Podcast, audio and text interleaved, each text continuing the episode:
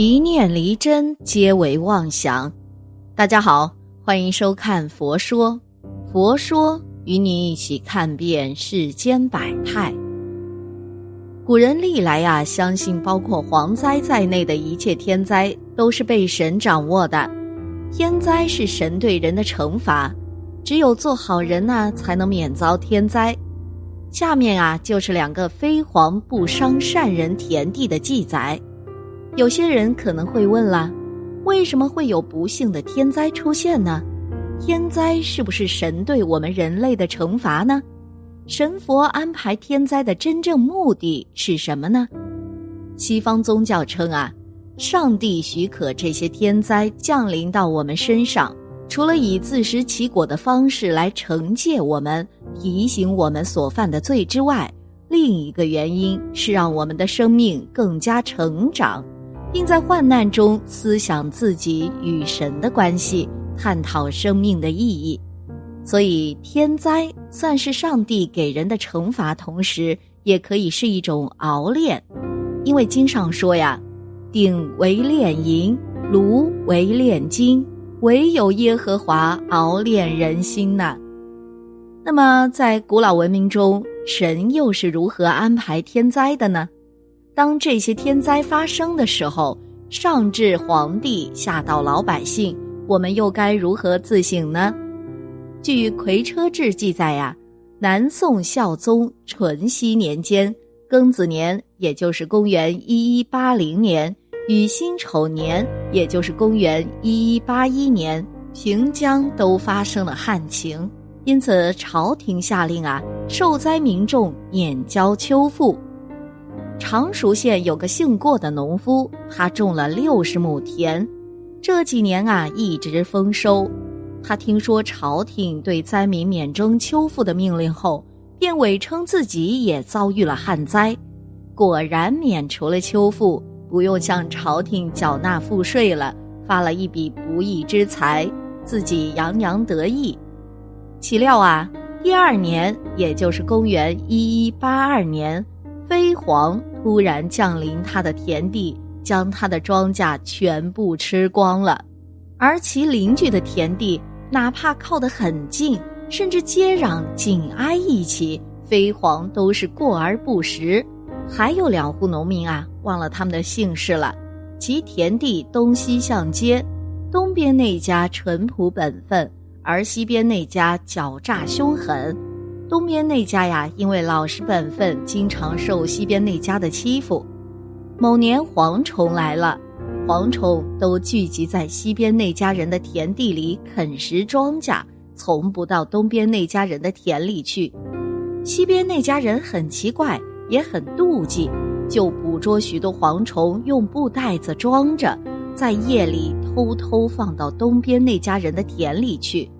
有人告诉东边那家人，他们呢也不计较，只是向神灵祈祷。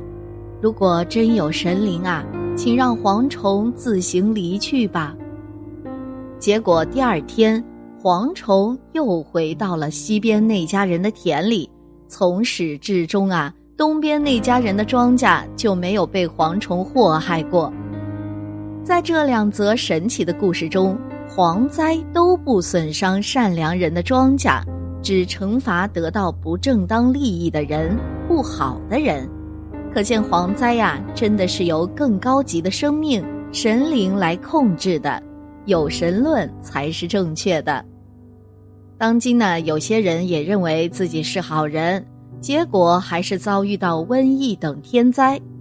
其实啊，他们只是自认为的好人，而不是真正的好人。对比第二则记载里，东边那家人得到神灵帮助的好人，别人夜里往他们田里放蝗虫，他们也不计较，不记恨对方，只是祈求神的帮助。他们呐，是真正信神。真正按神传给人的道德标准生活的人，是真正的好人。在过去柳林镇有个富家村，村头住着富春，家里排行老大；村委呢住着富兴，家里排行老二。这是两亲兄弟呀。可富老爹为何要这样安排？让两兄弟分开呢？大家听了后面的故事呀，估计就清楚了。富春呐是个流氓，身强力壮，性格也很强势。富老爹死后，他更是嚣张至极。富兴呢，老实巴交，还病多，体弱的他经常被欺负。富春呐，时常追到兄弟富兴家打人。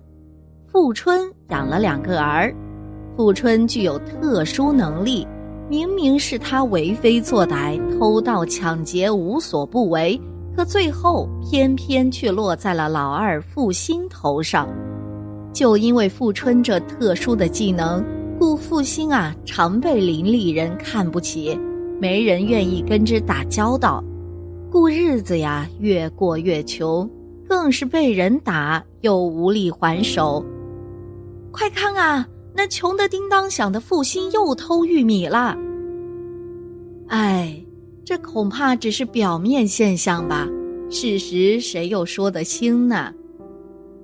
这又是一年收玉米的时间。富春雄赳赳地带着几个人来富兴家，说富兴偷了玉米，又惹得一干人议论纷纷。富兴口笨呐，也说不出啥。一行人浩浩荡荡的就把富兴刚收回家的玉米给搬走了，富兴的妻子还被推倒在地。这富春呐，就靠着坑蒙拐骗、偷盗打劫，还发了财。当地呢算富翁一个，但是罪名啊全都被负心得了，还大言不惭地说越偷越穷，富家的脸都被他丢完了。这天中午阳光高照，富春又出发了，正在地方巡视着下一家出手对象。富春看中了一家，于是便进地里开始收玉米。计划着等下直接拿东西来往家里搬就成。就在这时啊，老天却突然变了脸，狂风大作，只那么一瞬间，天降冰雹，足有鸡蛋大，全都赤裸裸的打在富春身上。富春双手抱头，蜷缩在地，以求少中招。就在快要招架不住时，突然感觉身上被啥毛茸茸的东西压住了，冰雹打不到头上了，眼睛睁开一条缝隙，只见啊是自家大黑狗挡住了自己，冰雹全都打在了黑狗身。富春笑骂道：“还是你这畜生好啊，算没白养。”过了一会儿，冰雹停了，黑狗呢也被打得奄奄一息了。富春推开黑狗，闻了下手，骂道：“这狗真臭！”正要走，突然右脚脚踝被黑狗一口咬住，富春痛得暴跳如雷。可黑狗无论如何也不松口，死死咬住。富春用左脚拼命的踢，等了好半晌，富春才发现，其实黑狗已经死了，可就是不松口。也就在这时，玉米的主人来了，打算来看看玉米被打坏了多少。富春被抓了个正着，这人正好是极度痛恨富春的，于是二话不说便是一阵暴打。富春被打了个重伤，加上被冰雹砸的，外加被狗咬的，伤上加伤。找来大夫，命是保住了，可右腿残疾了。全身慢慢开始腐烂，后来三年里，富春过着地狱般的生活，生不如死，身上是化脓又结疤，结疤后不久又开始溃烂，溃烂又流脓，就这样被折磨三年后才死去呀。这三年来，富春没有一天不痛恨黑狗，没有一天不咒骂黑狗。可见啊，无论你做的是什么事情，一切尽在神明眼中。行善积德，贵在肯为。千万不要以善小就不去做。行善不求名，善行也不分大小。所谓的善良呢，有时候啊，并不需要大张旗鼓，细微之处也可以见到人性温暖的一面了。真正了解为善最乐的人，心中挂念的并不是名利。抱着一颗功利的心去做善事，内心的计较远大于收获的快乐。为善而不求人知，默默增长的是你的福报和德行。否则，行善反而成了牵绊烦累的事了。善良不是刻意做给别人看的，它是一件发自内心、自然而然的事。行善的好处不在别人夸奖，而在自己内心的安详。曾国藩曾说：“为善最乐。”在于不求人知。人世上的一切天灾人祸，都是神的安排，意在警醒世人，告诫世人要弃恶从善。天上的众神在关注着世上的一切，善恶有报，从古至今都确凿无误。人们应该自警自律，自谦自处。好了，今天的节目呢就到这里了。希望此次相遇能给大家带来收获。如果你也喜欢本期内容，希望大家能给我点个赞，或者留言、分享、订阅。感谢您的观看，咱们下期节目不见不散。